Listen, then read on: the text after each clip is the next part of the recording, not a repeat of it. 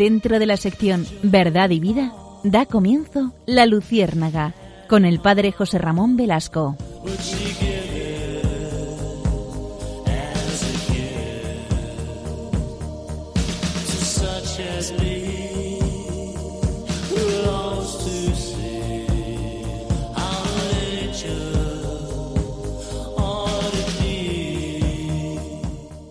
Corrían los primeros años del siglo XX.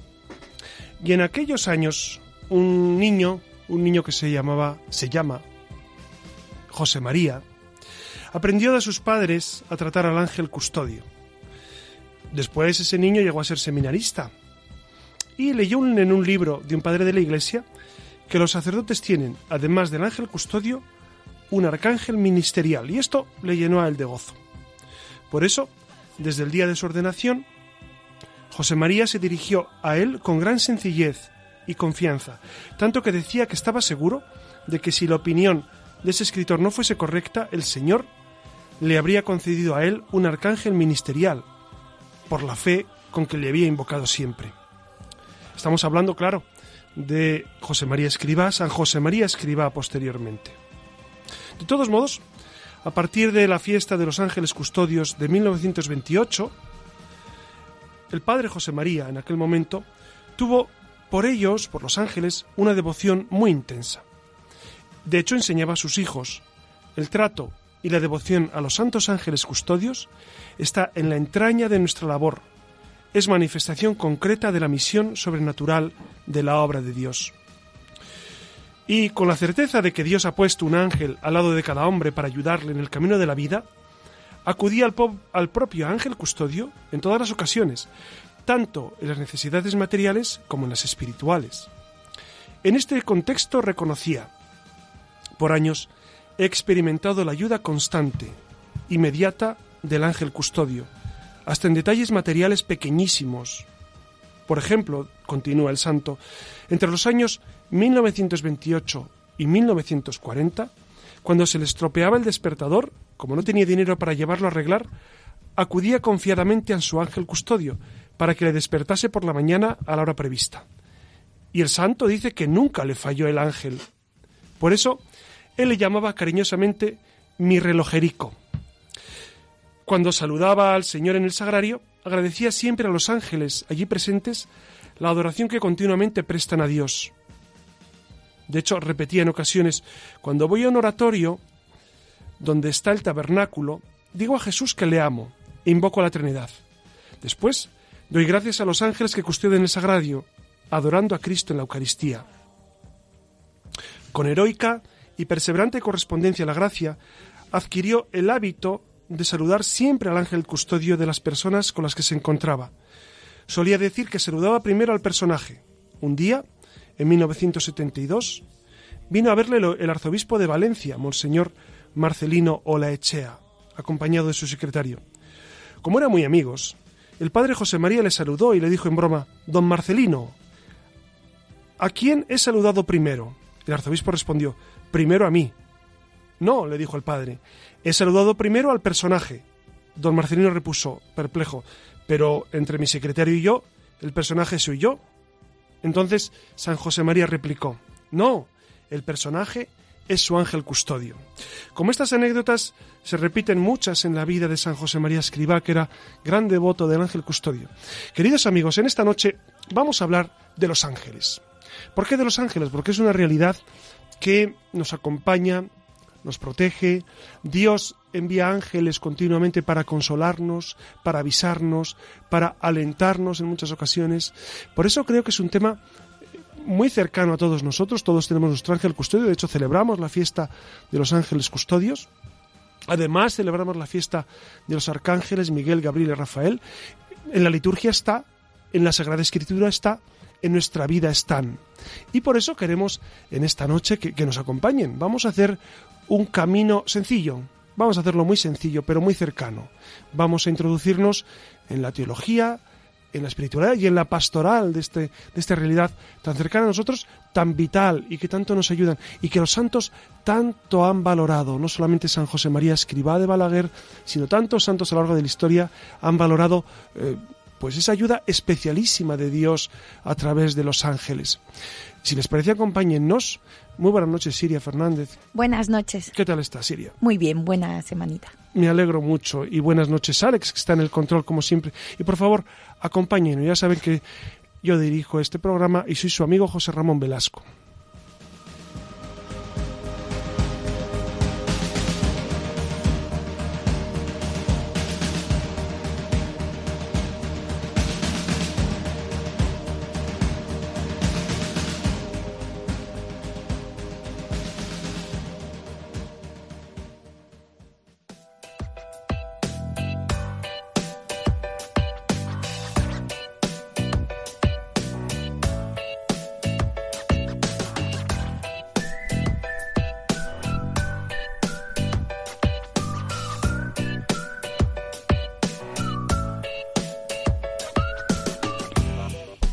Continuamos, como vienen escuchando esta noche, entrando de lleno en el tema de los ángeles, que como saben es un tema un tanto controvertido, en la medida en que para algunos los ángeles no existen, para otros sí, pero son pocos, para otros en cambio no, todo lo contrario, ¿no? Son, son muy numerosos, vamos, que viene siendo un tema importante también para nuestra fe y sobre el que pocas veces meditamos. Así que esta noche vamos a abordar este tema insondable y luminoso al mismo tiempo, así que prepárense porque se presenta una noche muy angelical, como no podía ser de otra manera.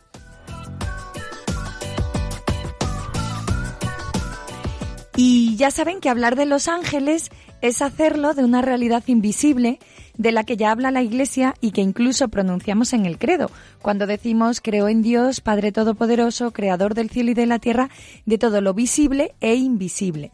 El nombre de ángel proviene del griego y significa mensajero. Así los ángeles, que nos referimos, ya saben, a los ángeles buenos, a los que permanecieron fieles a su, al Señor, son mensajeros de Dios, de ahí su nombre. Sin embargo, eh, San Agustín, como lo cita el nuevo catecismo de la Iglesia Católica, dice respecto a los ángeles que el nombre de ángel indica su oficio, no su naturaleza, ¿no? Si preguntas por su naturaleza, te diré, señala San Agustín, que es un espíritu. Si en cambio preguntas por lo que hace, te diré que es un ángel. Precisamente San Agustín nos ayuda mucho a entender esta realidad que, como muy bien decías, es una realidad invisible, ¿no? Ahí es, ahí está perfectamente traído en el, del credo, eh, creador de lo visible y lo invisible es una realidad invisible, por lo tanto, ¿se puede hablar de los ángeles si no los vemos? Por supuesto, por supuesto. Eh, en la Sagrada Escritura aparecen continuamente. Eh, Santo Tomás tiene un tratado precioso sobre los ángeles y habla desde el punto de vista filosófico sobre la naturaleza, sobre el ser de los ángeles. Y San Agustín, antes de Santo Tomás, eh, pues se refiere precisamente a esa misión de los ángeles, que es la de anunciar. Entonces, nos vamos acercando poco a poco a esa visión de los ángeles desde la Iglesia. No solamente en la Iglesia católica tienen la concepción de los ángeles, también en otras tradiciones eh, eh, previas a la judía también existe la figura del ángel, incluso en la religión musulmana existe, existe esta realidad, etcétera. Eh, se, da en otras realidades, por lo menos como acercamiento. Y bueno, no olviden, estamos diciendo que ángel significa mensajero, pero eh, antes que su misión a ser mensajeros, está la misión de los ángeles a ser servidores de Dios. Y esto explica precisamente que hoy en día, en el nuevo catecismo, cuando se define a los ángeles, se ponga especial interés en la palabra, en, en ese concepto, ¿no? De servidores. Con todo su ser, los ángeles son servidores y mensajeros de Dios, son agentes de sus órdenes, atentos a la voz de su palabra. Es verdad, son servidores como nosotros somos servidores, porque eh, el fin, el fin de toda la creación es precisamente eh, alabar, hacer reverencia y servir. San Ignacio de Loyola, en el número 23 de los ejercicios espirituales, cuando habla del principio y fundamento, dice eso, el fin del hombre. ¿Qué es? Es alabar, hacer reverencia y servir. Sirven los ángeles, servimos nosotros con nuestra inteligencia y nuestra voluntad y sirve todo el resto de la creación siendo como es la creación. Eh, dense cuenta que, este servicio eh, pues nos viene dado y entonces así entendemos muy bien para qué estamos en el mundo. A veces cuando nos preguntamos ¿y qué sentido tiene mi vida y por qué estoy? Pues el mismo sentido de los ángeles. Nosotros nos diferenciamos de ellos en que nosotros somos cuerpo, además de ser espíritu, somos cuerpo. Ellos solo son espíritu. Después en la resurrección ocurrirá una cosa fascinante, y es que ellos seguirán siendo solo espíritu y nosotros seremos como Jesucristo, cuerpos resucitados. Esto es muy interesante. Entonces, eh, seremos como Jesucristo, como la Virgen, que tienen ya el cuerpo glorioso. Nosotros así participaremos de la vida eterna. Eh, estaremos por encima de los ángeles, incluso en la resurrección. Esto es, esto es fascinante, ¿no? Porque ellos ahora nos ayudan y ellos eh, están a nuestro lado. Ellos sirven a Dios y sirven al hombre para que se acerque a Dios. Por eso nos une tantísimo a los ángeles que, que, es necesario pues recordar esa realidad. Y también dense cuenta que con una definición de persona ajustada. Persona que es persona es una sustancia individual de naturaleza racional. Entonces, hay personas humanas, son individuos que, con, con, entendimiento y voluntad. Hay personas angélicas, que son los ángeles, y hay personas divinas. De hecho, la Trinidad son tres personas, Padre, Hijo y Espíritu Santo. Entonces, los ángeles son personas, personas angélicas. Esto es muy importante, ¿no? Eh, para que eh, tengamos bien los conceptos claros de dónde ubicamos a los ángeles. Pues ya ven, ya ven qué cargadito viene el programa de esta noche.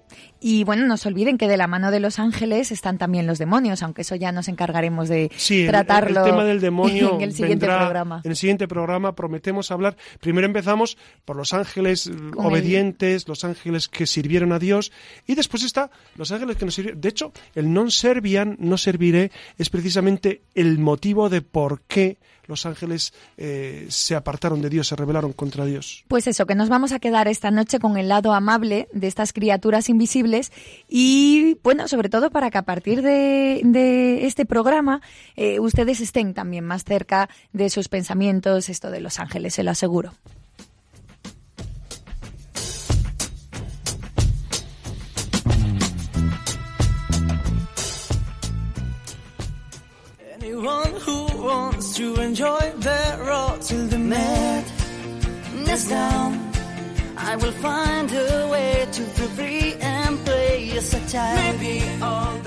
Estamos escuchando al grupo Aurin con su canción Last Night on the Earth, que trata sobre todo aquello que necesitamos expresar y que por algún motivo no hemos tenido ocasión de hacer. Precisamente de esto va nuestra sección de hoy.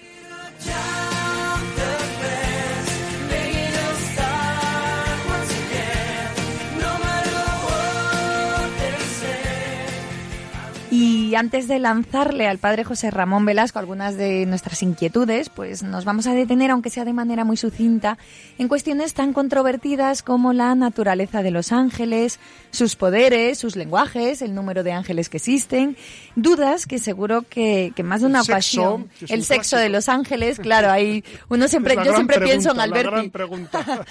bueno, pues son dudas que, que, en mayor o menor medida siempre nos han asaltado, ¿no? Y que intentaremos, pues, eh, aunque sea un poquito pues dar respuesta. Así que empezamos por algunas de las preguntas que en más de una ocasión también seguro que se han hecho nuestros oyentes, ¿no? Que cuál es la naturaleza de los ángeles, que si tienen cuerpo, que si no lo tienen, que si son hombres, mujeres, cuál es el sexo.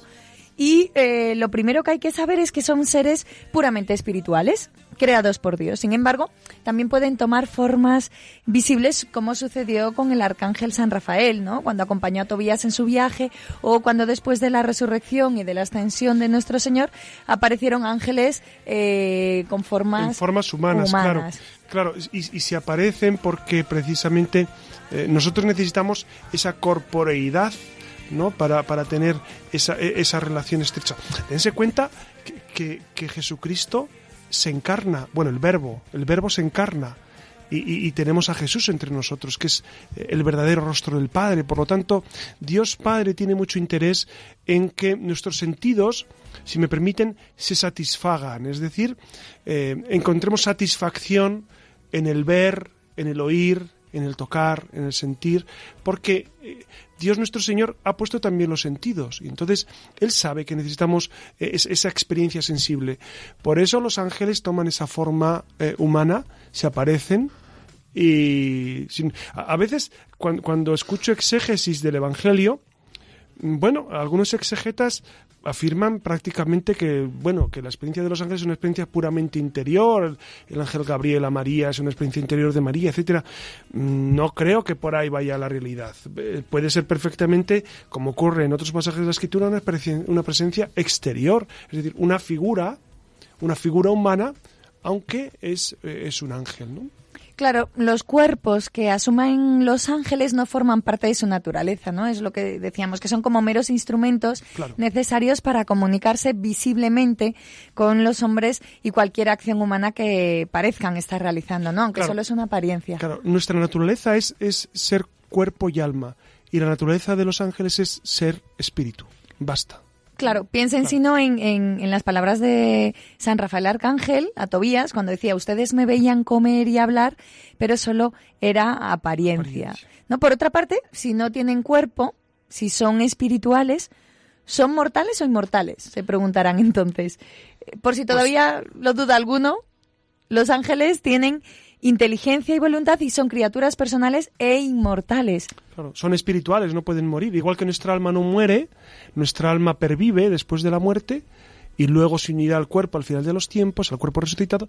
Ellos, como no tienen cuerpo, no mueren, son inmateriales, por lo tanto, no son eternos, porque eterno, eterno quiere decir que no has tenido ni principio ni fin, son inmortales, es la, ese es el término. Claro, precisamente por ser puramente espirituales e inmateriales, superan en perfección a todas las criaturas visibles.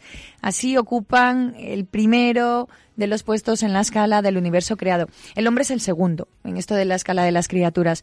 Lo hiciste poco inferior a los ángeles, ¿no? El salmo octavo, precioso salmo. Exacto, ¿no? Aunque bueno, pues eso, dependiendo de las ¿Saben ustedes, seguramente lo sabrán, porque tenemos un público sumamente inteligente, aunque, aunque las horas no son las más adecuadas para el pensamiento.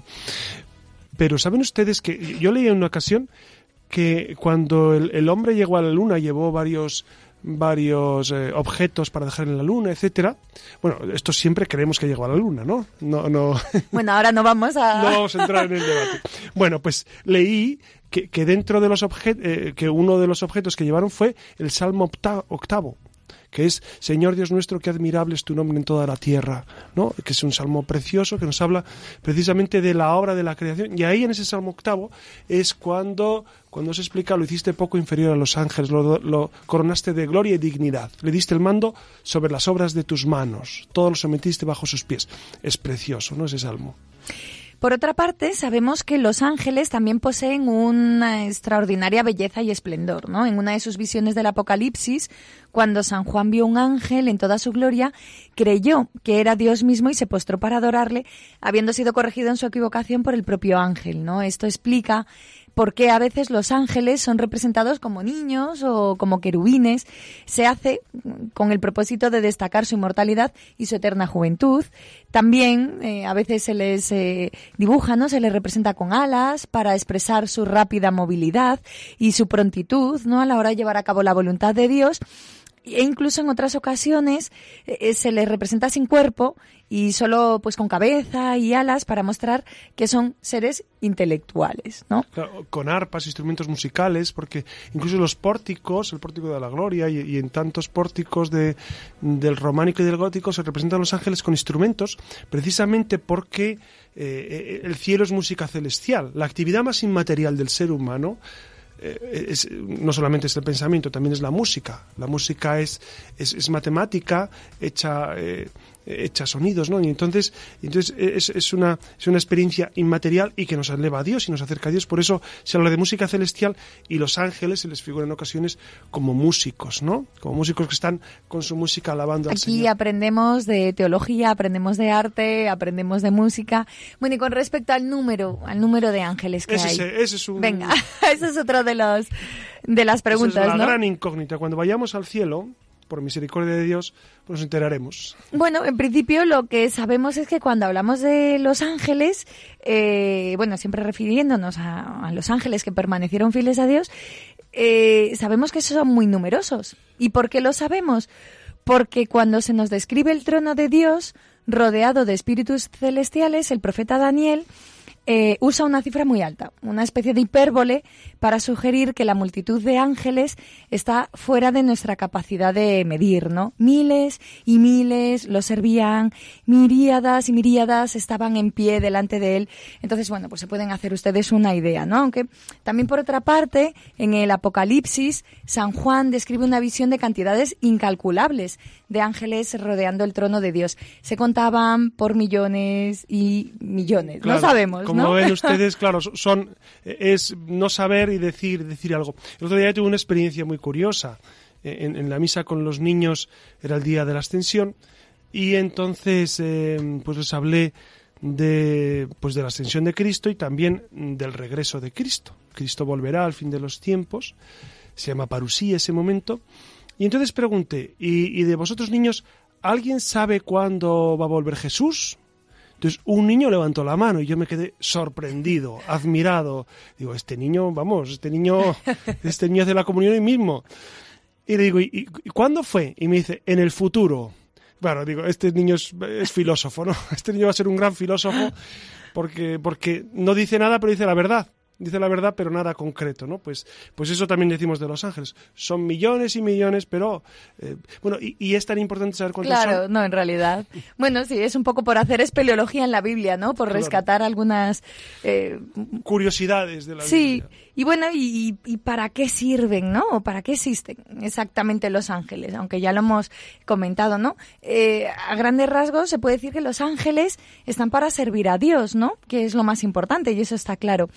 Y si Dios así lo dispone, pues también pueden servir a los hombres en los designios que, que Él tenga para nosotros. Y, y bueno, esto se, se, materializa de muy diversas formas, ¿no? Fijaros en, en, solo algunas, por citarlas, ¿no? Por un lado, glorifican a Dios sin cesar, ¿no? Porque los ángeles ven continuamente el rostro, el rostro de, Dios. de mi Padre, de Dios que está en los cielos. Por otra parte, ayudan a la Iglesia en su conjunto a lo largo de su peregrinar en la tierra y protegen a cada ser humano en particular. Lo que decías, ¿no? Cuando arrancabas el programa, José Ramón, que cada uno tiene ahí como su ángel sí, custodio. Sí, sí, fíjate que Jesús, cuando habla de los niños, es un pasaje precioso, ¿no? Eh, eh, suponemos que Pedro y los apóstoles estarían apartando niños, porque los niños siempre, pa para los que no tenemos niños, pues eh, no tenemos esas habilidades, ¿no? Para, tratarlos muchas veces.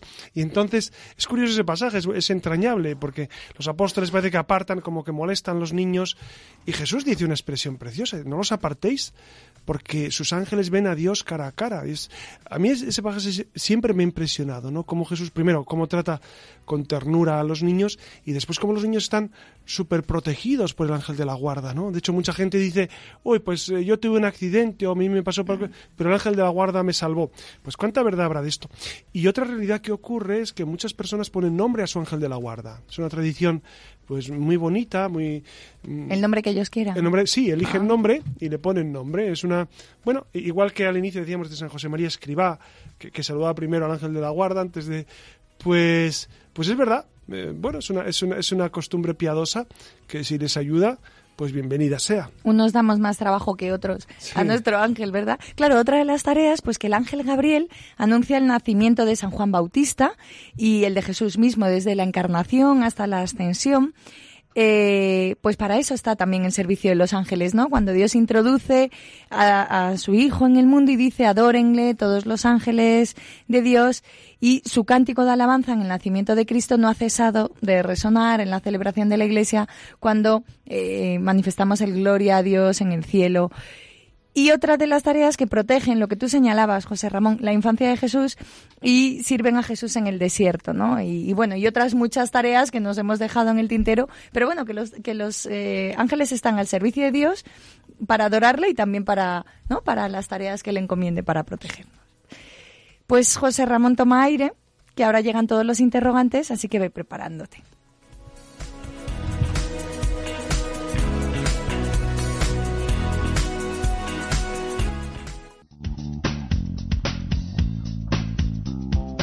Y como te decía, José Ramón, surgen eh, muchas cuestiones que ni siquiera eh, hemos llegado a plantear esta noche. Una de ellas es, por ejemplo, que nos expliques la diferencia entre los ángeles y los arcángeles, si es que existe, ¿no? Alguna de las diferencias con, con, los tres arcángeles que conocemos, Miguel, Gabriel, Rafael.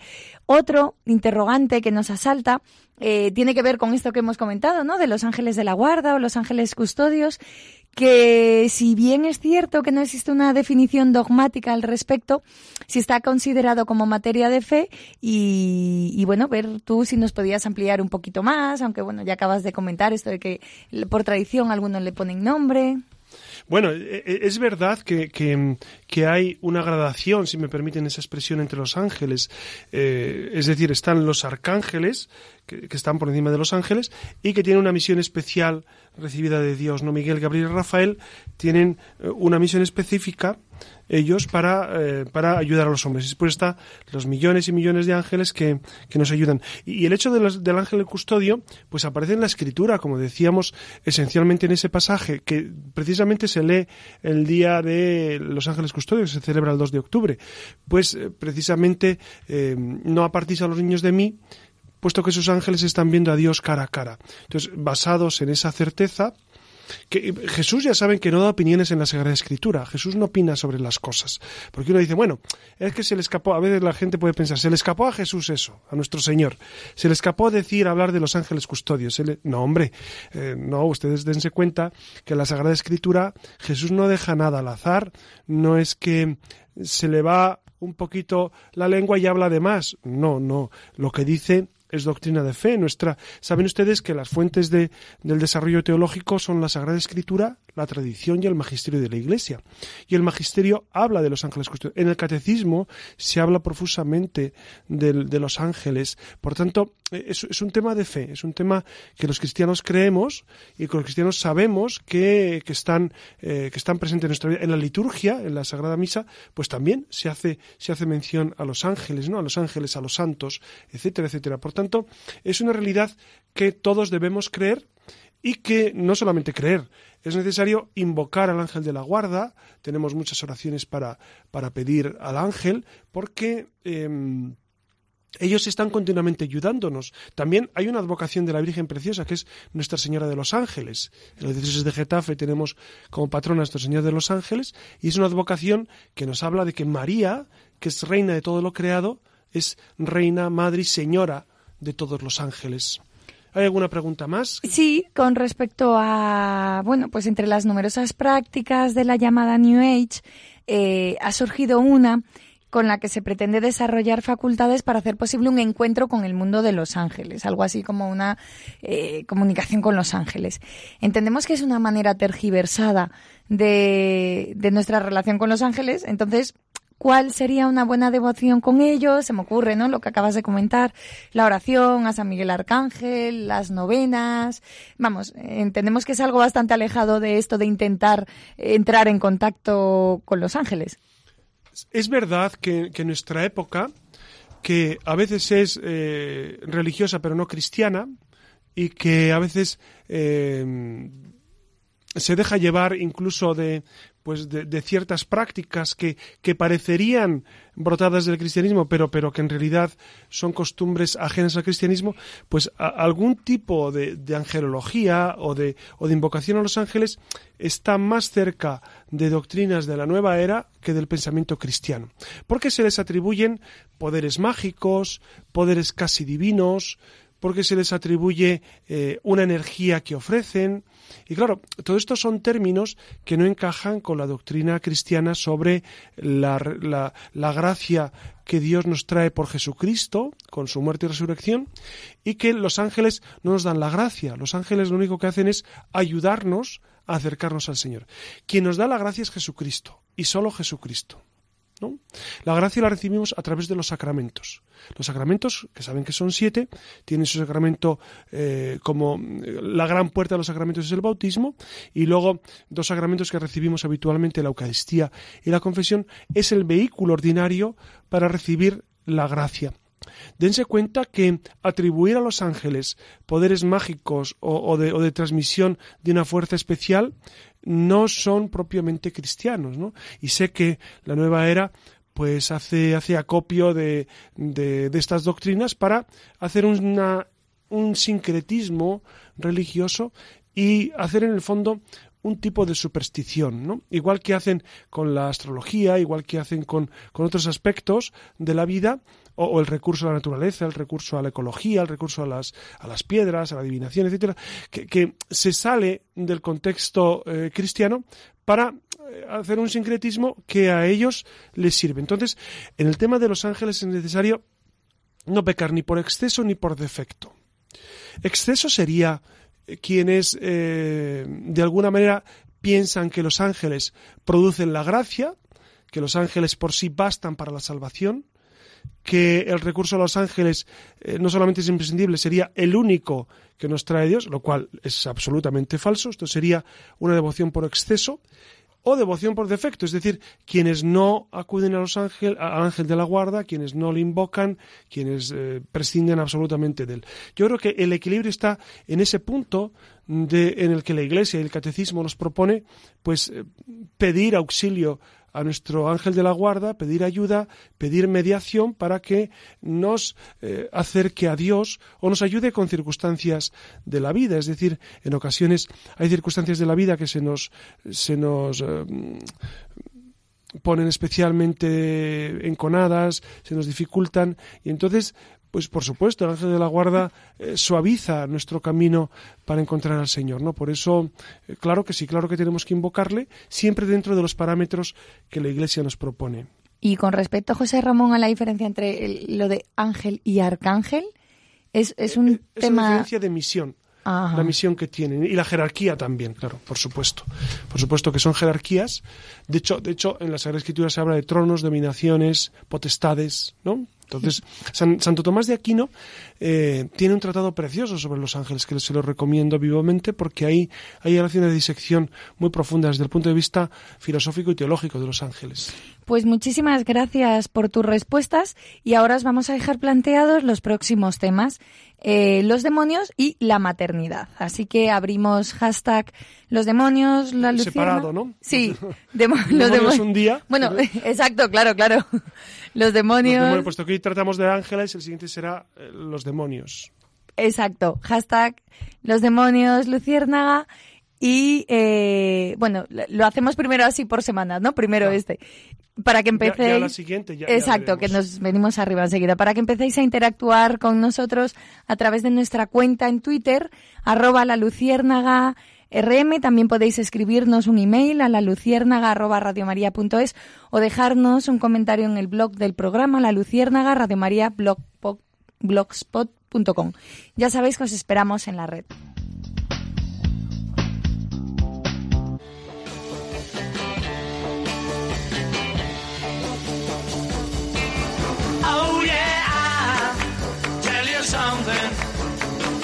I think you'll understand when I say that something.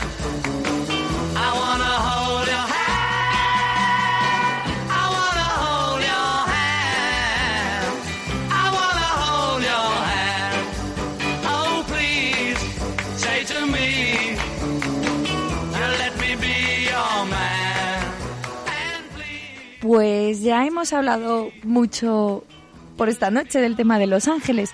Así que vamos a despedirnos antes de la leyenda del Padre José Ramón con unas reflexiones en voz alta, ¿no? Para recopilar un poco todo lo que hemos dicho. Entre otras cosas, pues por un lado, que los ángeles existen. No los vemos con los ojos del cuerpo, pero sí con los ojos de la fe. Las páginas de la Sagrada Escritura están llenas de referencias a estos seres espirituales que a menudo sin tener cuerpo se manifiestan de forma corpórea y también especialmente humana. Segunda cuestión que tenemos que recordar es que los ángeles suelen ser, son mensajeros de Dios y esta parece ser una de las principales funciones que ya su propio nombre indica, ¿no? El ser ángel es ser mensajero. También sabemos que los ángeles son criaturas de Dios superiores a nosotros en el ser gracias a su condición de ser espíritus puros. ¿No? Estamos aquí recopilando por si alguno está tomando nota, que eso siempre viene bien.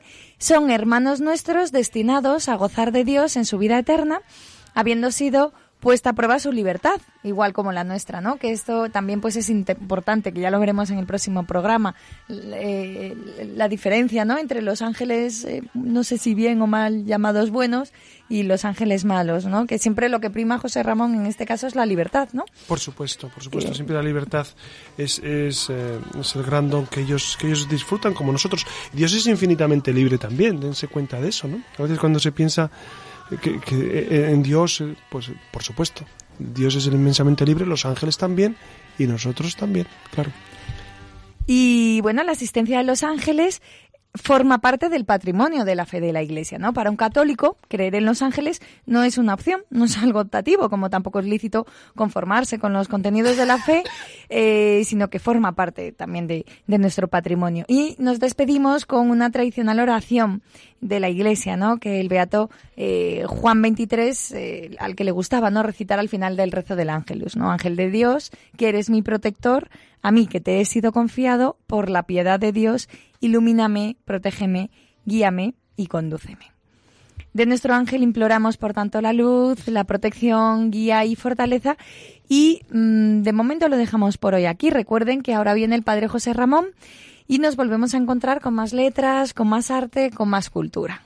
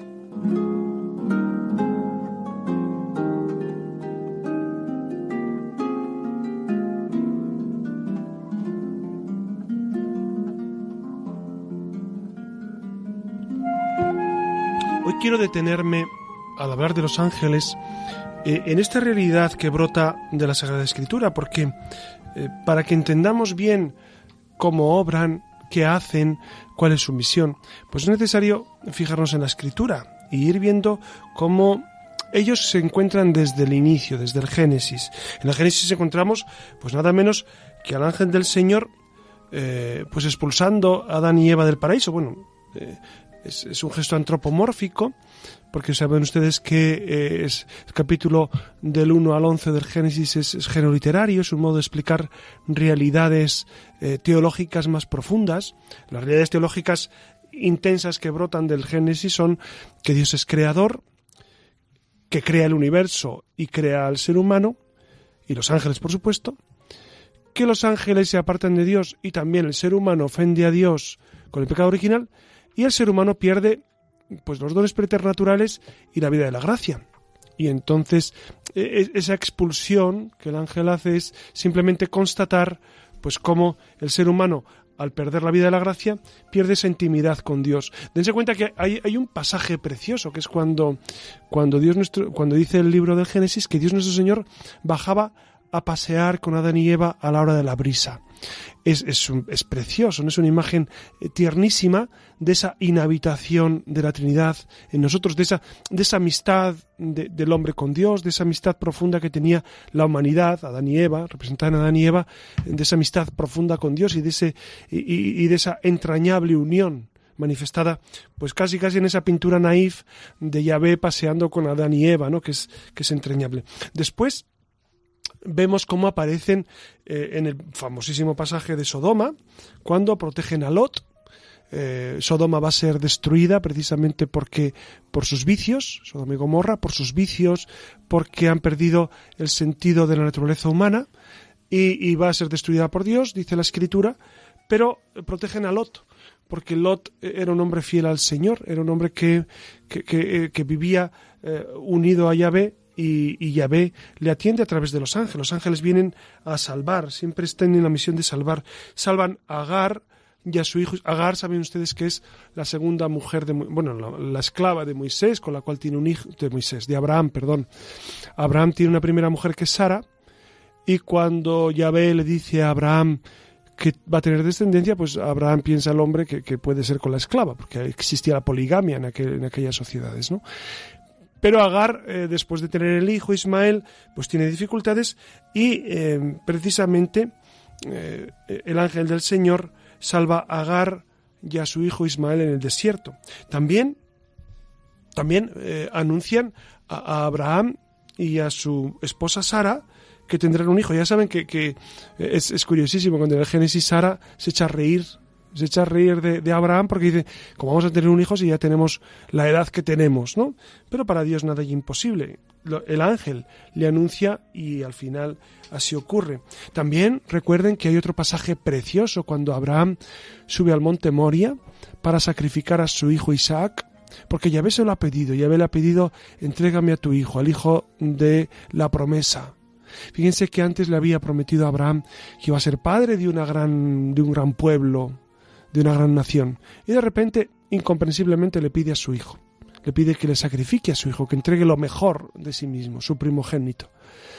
Y en ese momento, en el momento en el que eh, Abraham va a alzar el cuchillo sobre su hijo Isaac, en ese mismo momento, un ángel del Señor le detiene la mano y, y salva y, le dice que Yahvé está eh, pues sumamente satisfecho con ese ofrecimiento que ha hecho sin llegar, sin llegar al extremo. También, por supuesto, cómo olvidar los, eh, los ángeles que atienden a Elías.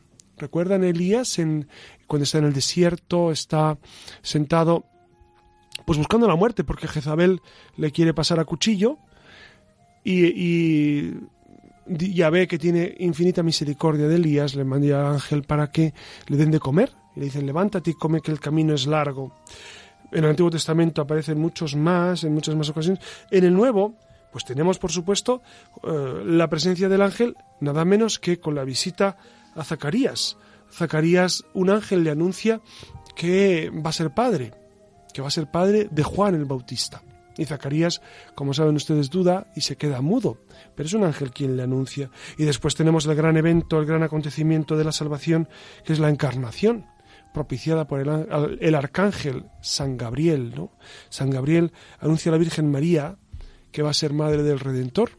¿no? Es un diálogo que eh, cuando uno lo lee detenidamente y, meditándolo, pues es, es la gran misericordia de Dios con el hombre y, y esa, y esa actitud de María de, de aceptar la palabra de Dios.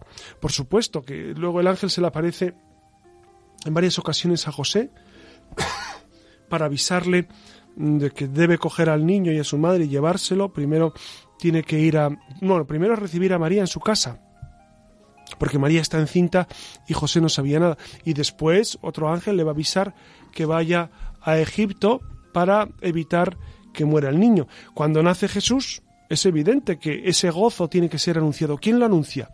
El ángel. El ángel anuncia a los pastores, os anuncia una gran alegría. Os anuncia una gran alegría. Os ha nacido un Salvador, el Mesías, el Señor. Y todos los pastores, como bien sabemos, pues acuden a adorar al niño. Después aparece en la vida de Jesús en varias ocasiones, pero hay un momento, un momento clave, ¿no? Clave, que es en el huerto de Getsemaní. El huerto de Getsemaní dice el evangelista que un ángel consolaba a Jesús cuando le da eh, esa, esa, esa, fuerte conmoción interior, ese sudar gruesas gotas de sangre, un ángel atiende a Jesús para confortarlo, para consolarlo, para animar al Señor en, en ese trance que estaba viviendo. Por supuesto que, que durante, durante su agonía eh, estarían presentes los ángeles para y aparecen de nuevo cuando en la resurrección en la resurrección, porque eh, María, María Magdalena ve dos ángeles en, el sepulcro y les pregunta, bueno, si, si, habéis robado vosotros el cadáver, decidme dónde lo habéis puesto, yo voy a recogerlo. Es decir, los ángeles vienen a, consolar, a animar, a alentar, a, a, producir ese gozo del Señor, ¿no? Y por supuesto, después los vemos en la ascensión, cuando Jesucristo sube al cielo, pues los ángeles ven a aquellos galileos boquiabiertos y dicen, pero ¿qué hacéis ahí mirando al cielo? El mismo Jesús a quien habéis visto subir, bajará. Entonces, de nuevo consuelan, porque claro, yo imagino que aquellos hombres se quedarían profundamente tristes imaginando pues que Jesús se iba y ya se acabó todo. Y dice, no, no, no os preocupéis, los ángeles vienen a consolar, vienen a animar.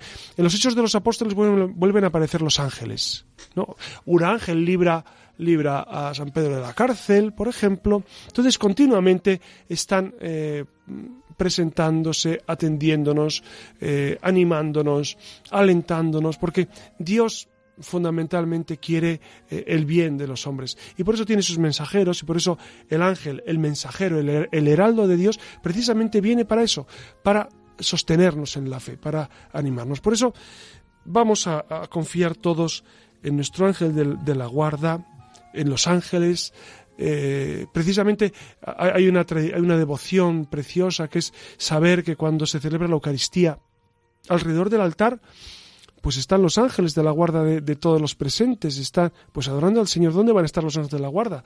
Pues adorando al Señor en, la Eucaristía, como si no. Eh, por eso nosotros tenemos que tener grandísima devoción a nuestro ángel de la guarda, tener grandísima devoción a los ángeles, pedir que por los ángeles pues eh, nos, nos alcance la gracia del Padre Celestial. Y nada más, amigos, hemos hecho, hemos tenido esta, este rato de conversación, este rato de diálogo, este momento en el que los ángeles han llenado no solamente la emisora, sino sus casas, el ángel de la guarda que ustedes tienen al lado, aunque no lo vean, hoy estará muy contento porque hemos hablado bien de él. Seguramente nos ayudará a nosotros y les ayudará a ustedes especialmente. Estará súper feliz hoy, segurísimo. Por eso vamos a encomendarnos a ellos. Muchas gracias, Siria. Buenas noches. Muchas a vosotros. Buenas noches. Muchas gracias, Alex, que desde el control nos atiende. Y muchas gracias a todos ustedes por atendernos. Les ha hablado su amigo siempre, José Ramón Velasco.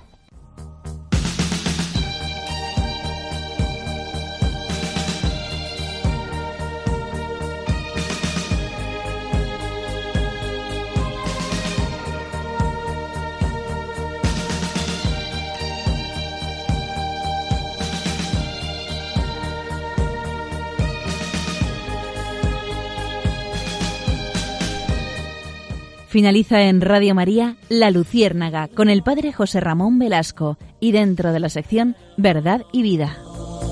Give